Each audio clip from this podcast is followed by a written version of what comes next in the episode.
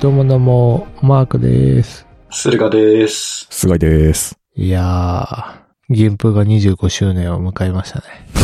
ん？あ、そうなんだ。そうだ。え、キキンプユーザーだったんですか？いや、もう、学生の時に使った以来使ったことないですけどね。どうした急に？いや、もうそんな経ったんだなっていうのをあ言いたかったです。それを仕込んでたってことですか？今ちょっと調べたら、そう出てきたぐらいです。なるほど。はい。いやー、しかし最近なんか、ちょいちょい、マークさんファンが増えてきてないですか？うん。あ、マジですか？うん。名指しで、マークさんがいい、いいみたいな。嬉しい限りですね。で、思ったんすけど、まあそもそもなんかこのポッドキャストでは、マークさんがなんでマークさんかっていう、あの、いあーろいろ話してなかった気がするんですけど、確かに確かに。それちょっと一発やっといたらいいんじゃないかなと思って。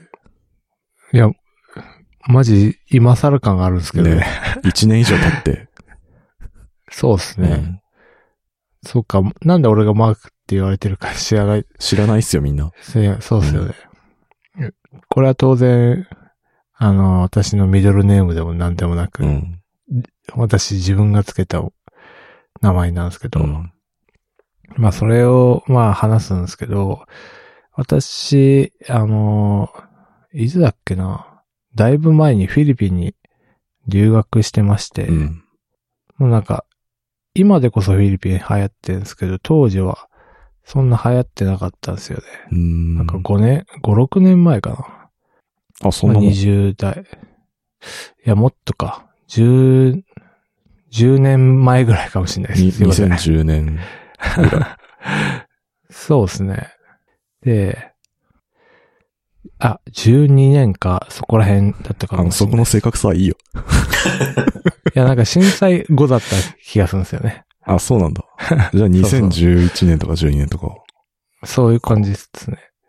それで、まあ、フフィリピンに行きましたと。うん。で、なんか、まあ、勉強していくんですけど、最初、あの、イグザムがあるんですよね。学校に入るとき、うん。で、その時に、えーファーストネーム、ラストネーム、で、 English name って書いてあったんですよ。うん。で、あの、まあ、 English name だって日本人持ってないじゃないですか。ないっすね。 English name ってな、なんですか？ English name ってな何なんですかね？まあ、戦時中日本、なんか、与えられた、日本語の名前を無理やり 与えられたみたいな感じですかね？よよくわかんないですけど。多分違いますね。いや、なんか、なんか English name みたいなのを持つみたいな。なんか文化があんのかよくわかんないですけど、非、非西洋圏の人が、その、西洋圏に馴染むために、うん、多分そうじゃん。そういうことなんじゃないですか。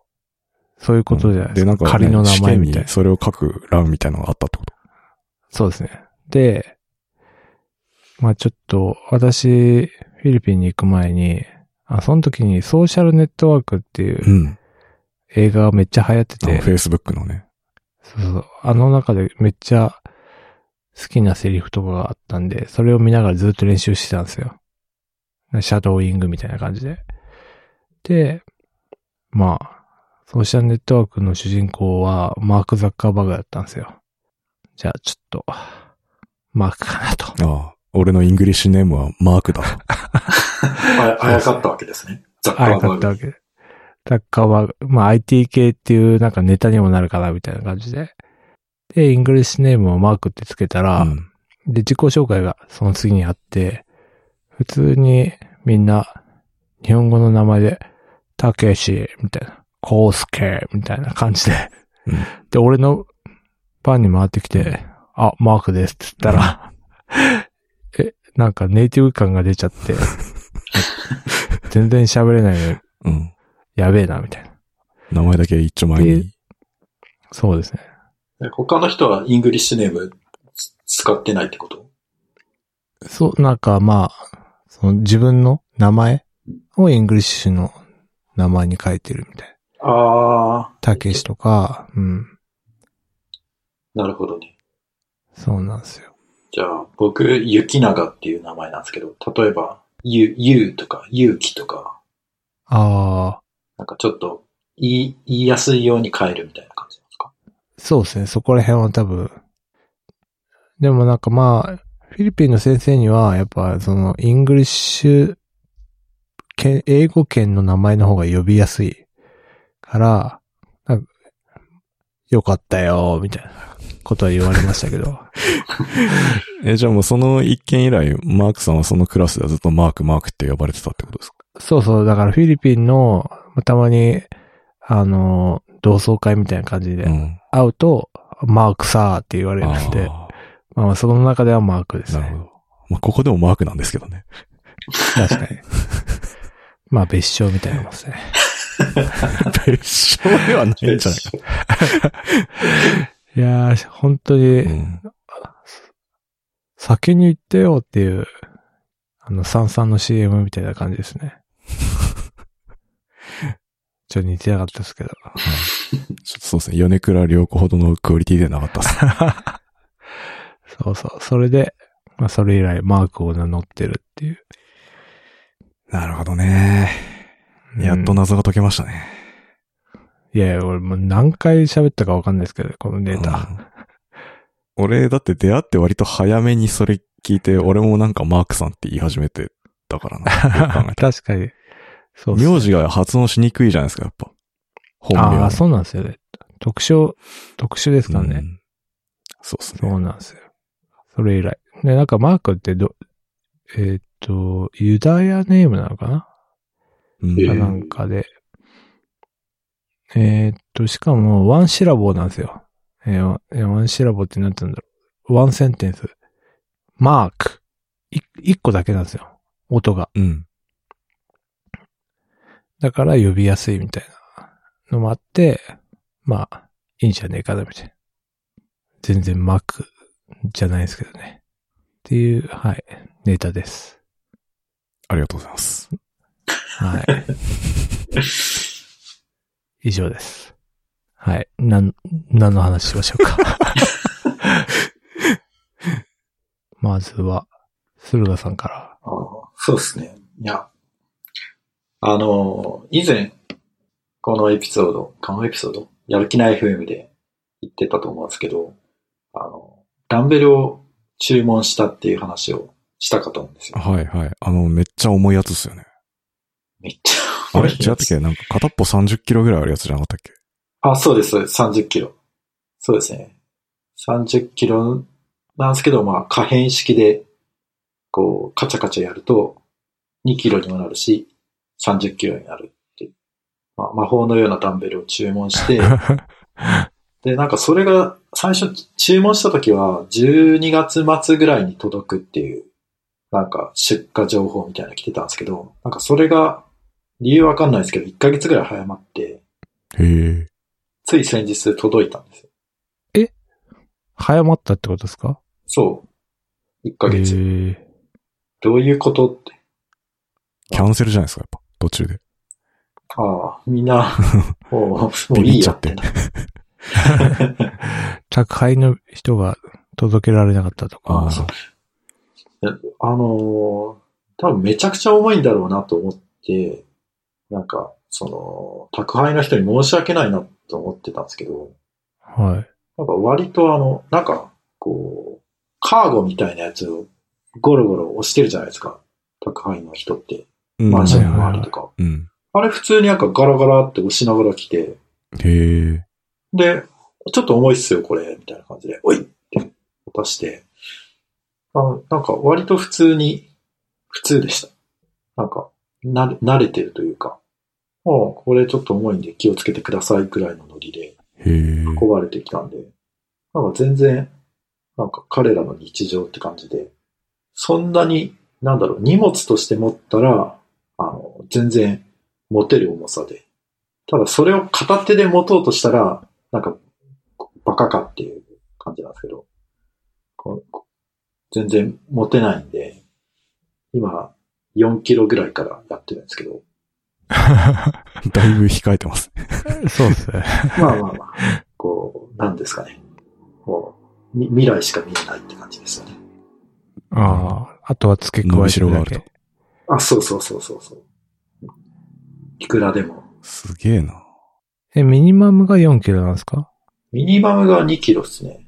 ああ、で、2キロ刻みぐらいで2、4、6、8みたいな感じで、こううん刻んでいけうるんですよ。ん。で、な、片っぽマックス32とか。マックスが30なのかな？ちょっと、なんかね、わかんない。一応そのメモリが、あの、表示されてて、うん。こう、そのダンベルの取っ手のところを、あの右か左に回すと、重さが2、4っていうその表示が変わっていくんですね。ほで、うんそれのマックスが30だから、う。あ、そうなんだ。そう、多分30キロ。へえ。もしかしたら、その、な、棒の部分、持つとこが2キロぐらいあって32キロなのかもしれないけど、なるほどね。そのぐらいの重さなんですよ。で、これが、まあ結構いいお値段して、6、7万ぐらいしたんですけど、そうですよね。なんか結構高かった印印象がある。うんなんか、ちょっと、なんとなくこう、この話をするたんびに、いやいや、鉄の塊に6万とか7万とか、バカじゃないのみたいな。Mac mini 買えますね。そうそうそう。確かに。もう MacBook Air をもうちょっとすれば買えるぐらいの。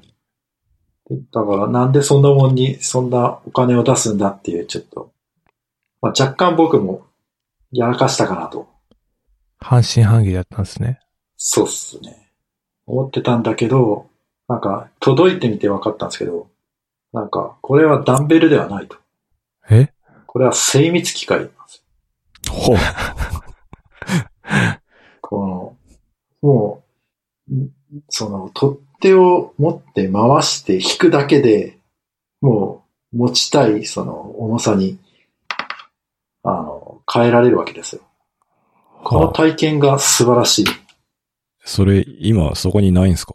い、いまいちなんかどんな感じだ、なんか、よくわかんなかったんですけど。うーん、ちょっと今ここにはないんで、ないんだ。ですが、え、取ってきた方がいいですか？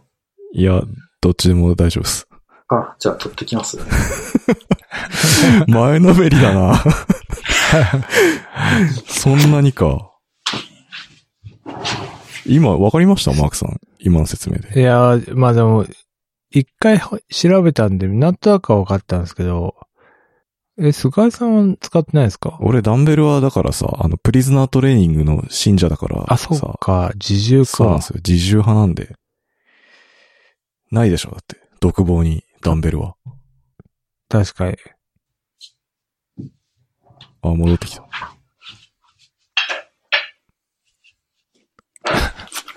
持ち上げるの大変そうですけど。ありがとうございます。これですね。あはあはあ、なるほど、なるおほど。待たせしました。で。これ今4キロなんですけど、はいはいはい。ここが、こう、1枚、2枚、3枚っていう風に増えていくんですうーんああ、そういうなるほどことか。よ。で、今はまあ4キロ、もう最弱に近いやつなんで、ちょっと薄っぺらいですけど、30キロになるとこれがもっとビッグマックみたいな感じではいはいはい高。さが出るわけですね。その、だから、でい一枚のディスクみたいのがカチッとこうはまるようになってるっていう感じなんですかね。で、どういう仕組みかわかんないですけど、この、まあ、台みたいなところに置いといて、この、握るところを回すと、ここにメモリがあって、はいはいはいはい。ここの値がですね、カチッカチッっていう風に、2刻みぐらいで変わっていくわけですよ。あー、なるほど。その重さの分だけ、こう持ち上がるみたいな。そうそうそうそう。あー、それすごいね。それがすごいシームレスっていうか、なんか一瞬でできちゃうんで、他のダンベルとかだと、なんかこう、ここに、まあネジみたいな感じで、こう、止まってるやつを一回全部外して、付け直して、みたいな、そういうことしなきゃいけないんですけど、それが一切ないので、これは、すげえと、っなるほど。ていう。本当に、私、棒に刺してくるくるやるのかと思ったら全然違いましたね。そう、棒に刺してくるくるやるやつは、その、もうちょっとお求めやすい価格でうん。なんですけど、これだけなんかバカみたいに高かったんですよ。でそういう仕組みになってるだからんですね。、重りがガチッとはまって外れないようになってるっていうそことっすよね。う。で、持っても、なんかこう、外れそうだなみたいな、なんか不安な感じはなくて、へえ、普通にこう、こう、上げ下げできて、すごい。非常にいいいいものです。なるほどね。一家に一台。ちょっともう重いんで、ちょっと下に置きます。あ別にいいっすよ。持っててもらっても全然。ちょっと大丈夫です。ちょっ いや、これしかし動画とかで伝えたいやつっすね。なんか、あんまり口だと難しいですね。言葉で伝えるのがそうですねなかなか難しいんですけど。とやっぱり YouTuber なるしかないですね。そうっすね。ついに、顔出し。そうですね。まあ顔は、まあ顔はどうとでもなるんじゃないですか。お面つけてる人もいるし。そうだね。うん、まあでも、まあ出したところで誰も見ないだろうから。そんなことないし。見ないでしょ。きっと YouTuber って今鱗だけ、はい。何人ぐらいいるんですかね。日本に。まあもう吐いて捨てるほどいるよね。ですよね。うん。絶対1万人ぐらい。もっといるんじゃない？もっといるか。うんいいっすよそ。れで、ポッドキャストぐらいはいいっすよそれでちょっとそうですね。まあでも、え、このポッドキャストはどんくらいの人に聞かれてるんですか？いや、正確な数字はわかんないですけど、まあ、二桁ぐらいですかね。二桁？二桁万人ですか？いや、そうしてたらもっと、いろいろツイッターで反響があると思うんですけどね。これは二桁っていうのは10から99人のどこからの間ですね。そうですね。いや、でも、だい、いや、なんか、わかんないですけど、あの、アップルのやつだと、デバイス、登録しデバイスは70ぐらいなんですけど、再生されてるのはだいたい、まあ30おーへで、まあそれで Google の方が10ぐらいあっえ。て。Spotify が2、3みたいな。えでもなんか昔より増えましたね。ー、ねえああ、まあ昔よりは増えましたね。昔なんか、アップルのやつでも10いくつとか、ああ、確かに確かに。そんくらいだったと思うんですけど、倍ぐらいにはなったかもしれないですね。急成長メディアですね。そうっすね。そうっすね。はい。はい何の話だっけ？いや、ダンベルよかったよっていう話だったんですけど。まあ、ちょっとみんなも買ってください。それ片方だけなんですか？いや、二つ買いました。二つで、ああ、そういうこセ。ットで、セットなんですね。すげえな。まあ一個だけでも買えますけど。おーえ、それ前から、前からっていうか思うんですけど、そう二つある場合って、両手に持って、ふんふんみたいな感じなんですか？そうっすね。あなるほどね。その方がいいんだ。うーん。まあ、た多分人間の体の動き的に片方だけやるより、両方やった方がバランスがいいんじゃないですかね。あ、い一気に。うん。わかんなういけど。ん。そっちの方が力が出るような気がする。なるほど。わかんないけありがとうございます。はい。こんな感じですかね、ダンベル話を。そうですね。ちょっと、あんまり良さを伝えきれてないんで、あの、若干、心残りですが。いや、ダンベルすごいなっていうのは分かったんですけどはい。僕はダンベル使わない派なんで、あー、出た出た。はい。そうですね。いや、もしかしたら、あの、独房の中にダンベルが落ちてるかもしれないじゃないですか。そうっすね。うーん。ないんじゃないかな。そっか。まあ、まあ、いい、いい。まあ、そこはね、こう、まあ、なんだろう。いいんじゃないですかね。うん。人それぞれですね。だって、今、プリズンじゃないし。そうなんですよ。自由、自由を謳歌したい。そうですね。ストイックにならなくても。まあそこはもう人それぞれありますから、はい。はい。スタイルがね。いいと思います、ダンベルも。じゃあ、次は、はい。僕、ネタなんですけど、久々に誰に需要があるかわかんないですけど、テニスネタなんですけど。久々ですね、うん本当に。いやー、この間、あのー ATP ファイナルズっていう、一番最後の大会が終わってですね。これ、年間の上位8人が出て戦うっていうなんか、あ、そんなシステムなんですね。そういうトーナメントがあったんですけど、まあまあ、それ自体はいいんですけど、そこにですね、えっと、まあ今までもあったんですけど、あの、線、線審、line person っているじゃないですか、その、ボールがイン、インしたアウトしたみたいのを見る審判がいるんですよ、テニスって。はいはいはい。若、若手みたいな人がいますよね。いや、えっ、とね、それ審判、それだけの審判っていうのがいて、あ、はいそうなんですか。で、それがなんか自動化されたっていう。ああいいじゃないですか。自動化？はい。もともとその、あるんですよ。テニスってチャレンジシステムっていうのがあって。まあ、本来は人間が審判やってんすけど、まあ、人間なんで間違うこともあるじゃないですか。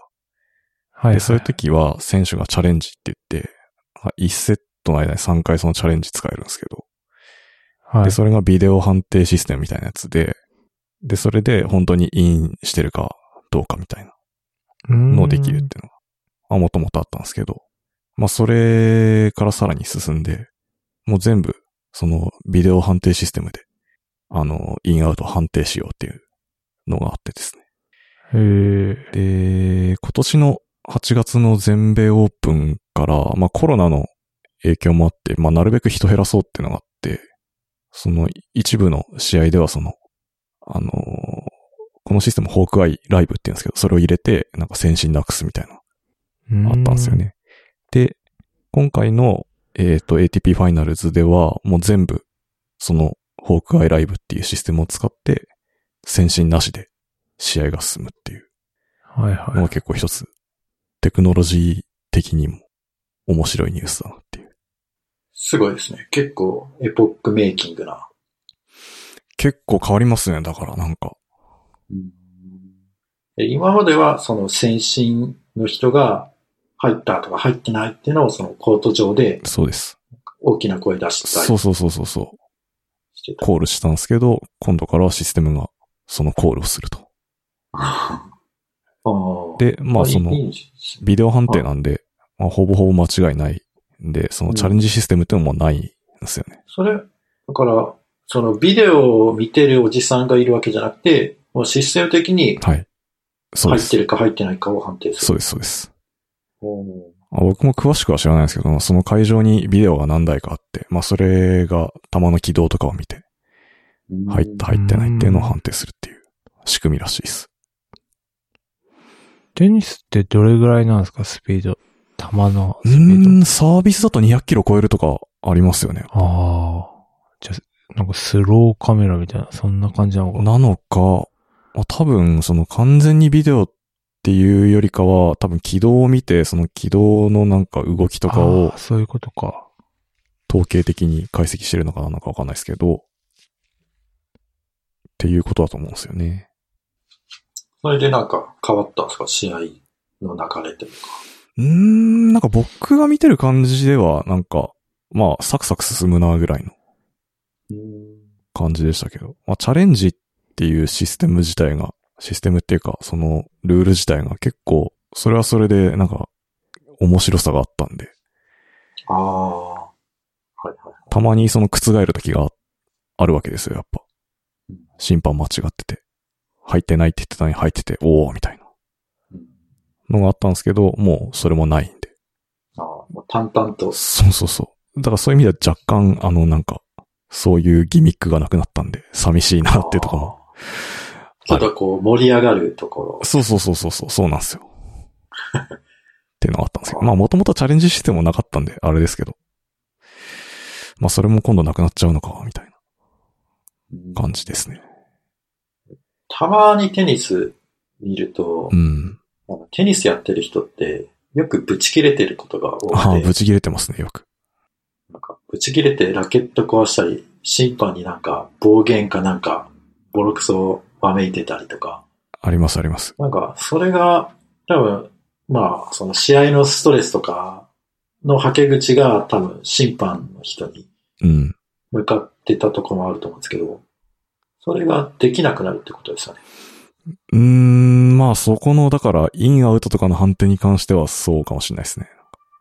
ぐっぐっとうん飲み込まなきゃいけない。仕方ない。仕方ないですよね、もう。もう間違ってないんだかああ。いやー、大きな流れにら。。そうっすね。で、まあ他にも、まあ昔はなんか、その、ネットあるじゃないですか。ネットに、あの、サーブの時とかボール触れちゃダメなんですよ。触れたらやり直しなんですよね。ああ。で、それを見てる人もいたらしいんですよ、昔は。へえ。で、それ今、僕が見始めた時にはもうすでにいなくて、あのネットに多分センサーみたいなのがあって、ボール触れたらビーってなるようになってて、自動化されてたんですよ。はいはい。だからそういう意味ではなんか、まあ自動化の流れ不可避だな、みたいな。なるほど。じゃあ、ラケットでボール返すのも自動化した方がいい。もはや人間とは、みたいボールボーイがいらな。ない。ボールボーイ、あ、でもね、ボールボーイもコロナの影響で多分ね、なんかいなかったり、する大会もえーあとタオル渡すだけの人とかもいるんですよ、やっぱ。あ、確かに。今それなくて、なんか選手が自分でタオル置いてる場所に取りに行ってとか。だからまあ、自動化の流れ不可避なので、さらにこうコロナもあって、もっと加速してるみたいな感じですね。いい話ですね。ね、これだからまあ、オートメーションバカ案件でもあるんですけど、僕の好きな。そう、そうですね。結構ね、選手によっては反応もまちまちで、まあ賛成の人もいるんだけど、なんかナタルとか結構保守的なんで、あの、反対派なんですよね、そういう自動化とか。へえ。ええうん、なんか人間がやってるからこう、価値があることがあるみたいな。いやいやいや。みたいなこと言って。老害じゃないですか。うん。割とね、保守的なんですね。チャレンジシステムもねへー、多分ナダルあんま好きじゃないんですよね。そうなんだ。うんえ、でもその審判の判定で試合負けたら、なんかすごい悔しいと思うんですけどね。うん、まあね。それも、それもテニスだ、みたいな。多分それもひっくるめて多分テニスだっていう派なんじゃないですかね、きっと。ああ、でも言わんことは結構わかる気がして、誤審とかなくなるじゃないですか。なんか。それでなんか、生まれるドラマとかもあるわけじゃん、やっぱ。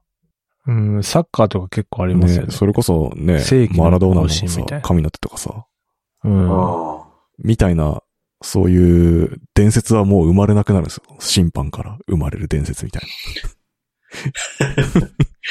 いやーそうっすね。まあ審判が主役の試合がいい試合かっていうとちょっと、な。うん。まあね。うん、考える余地はありますけど、どうなんだろうな。でもそこから生まれる、なんていうんですかね、こう、ドラマみたいなのもない。ああ。いやーいいんじゃないですかね。いや、野球でよく、まあ、野球も今、リクエストっていう制度が数年前から導入されて、へえ。なんか一試合何回、その、判定に対して、こう、リクエストできると。ただ、何回し連続で失敗したらもうできないとか。ああ、それも完全にテニスのチャレンジと一緒っすね。その仕組じゃあ一緒です。み。うん。え、それなビデオ判定とかってことですか？リクエストしたら。そう、そうですね。ビデオ判定、なんか審判がどっか行って、あなんかみんなでビデオを見て、これはアウトだね、これはセーフだねっていうのを合意取って、まあ判定を、あの最終的な結論を出すみたいあ、なるほど。な。結構その、昔の野球とか、誤審で試合が決まるみたいなことが。割とあって、まあよくチンプレー、コープレーのネタになってたんですけど、まあそれが、でそれをなくそうっていうことで、まあ結構メジャーリーグとかは。そのストライクボールの判定を審判がやるとか、そういう方向に行こうとしてるらしいんですけど、でも、あそやっぱ、そうしたらチンプレイ、コープレイのネタがなくなるってことですからね。まあ一個、一個ネタが なくなってたわけですけど。まあ、チンプレイ、コープレイって今は合ってるのかし、やってるのか知らないけど。ああ、やってんじゃないですかうん。多分。え、やってるやってんすか？ミノモンタが、ね。いや、ミノモンタミノモンタ絶対でしょ、。ミノモンタもう引退してるじゃん。まあ、そもそももうんう、地上波で野球やらないから。ああ、そうなのか。あ、そうなんです日か本シリーズやってなかったでも。日本シリーズぐらいじゃないですか？あと年、数試合とか。なんか。僕が小さい頃とかは、なんか、巨人が主催の試合は絶対日テレがやるみたいな。ああ、まあ、読売だからね。結構、そうそうそう。だから、ゴールデンタイムにやってましたね。その試合が延長すると、その後の番組がずれちゃうから、録画してたのが撮れなくて、こう、みたいな。そうそういうのも、まあ今は、ちょっと、そういうドラマもないんで。ないね。よくガガキツカが取れてなかったな、それで。で、なんか、アウトって、なんかいうイメージだったんですけど、あれはもうなくなったんですね。アウトみたいな。テニスで。フォルトじゃん？あ、フォールトか。あれはあるんですか？ああ叫ぶ人。それがブザーになったんじうん。そう、人が言わないんですよ、だからもう。ブーみたいな。それもなんかブーだったかどうかも覚えてないんですけど、うーん。機械の声でなんか言うんじゃないですか？ファーうん。すごいな。なんか、機械にこう、支配されてる感じが。ね。でもさ、結局システムだからさ、その試合中にシステムダウンしたらどうすんだろうなとか思っちゃうよね。ああ、ー中断すんのかな？みたい確かに。な。もしくはなんかバックアップ的に人間の先進が控えたりしてんのかそれだとあんまコスト削減にならない気がします。ハッキングされたりとか。ああ。でも、それでと得をする人っているんですかね？ハッキングすること。なわからん。なんかかけたりしてる人がいいるかもしれないかなるほど。ら。うん。まあでも、確かに、まあそれこそ、その、オートメーションバカの文脈で言うと、うん。まあその時速何百キロの球の、もう数、数センチ、数ミリ単位でうん。入ったか入ってないか見分けるっていうのは、まあ、まあ人間の能力というか技術。そうですよ。も動体うそれが失われるんですよ。もう。ホークアイライブのせいで。うん。どうなんだろうな。それはまあ、残念じゃ残念ですけど。でも、テニス、現役のテニスプレイヤーだったうんら、わかるんじゃないですか？あ、わかるんじゃないですかね。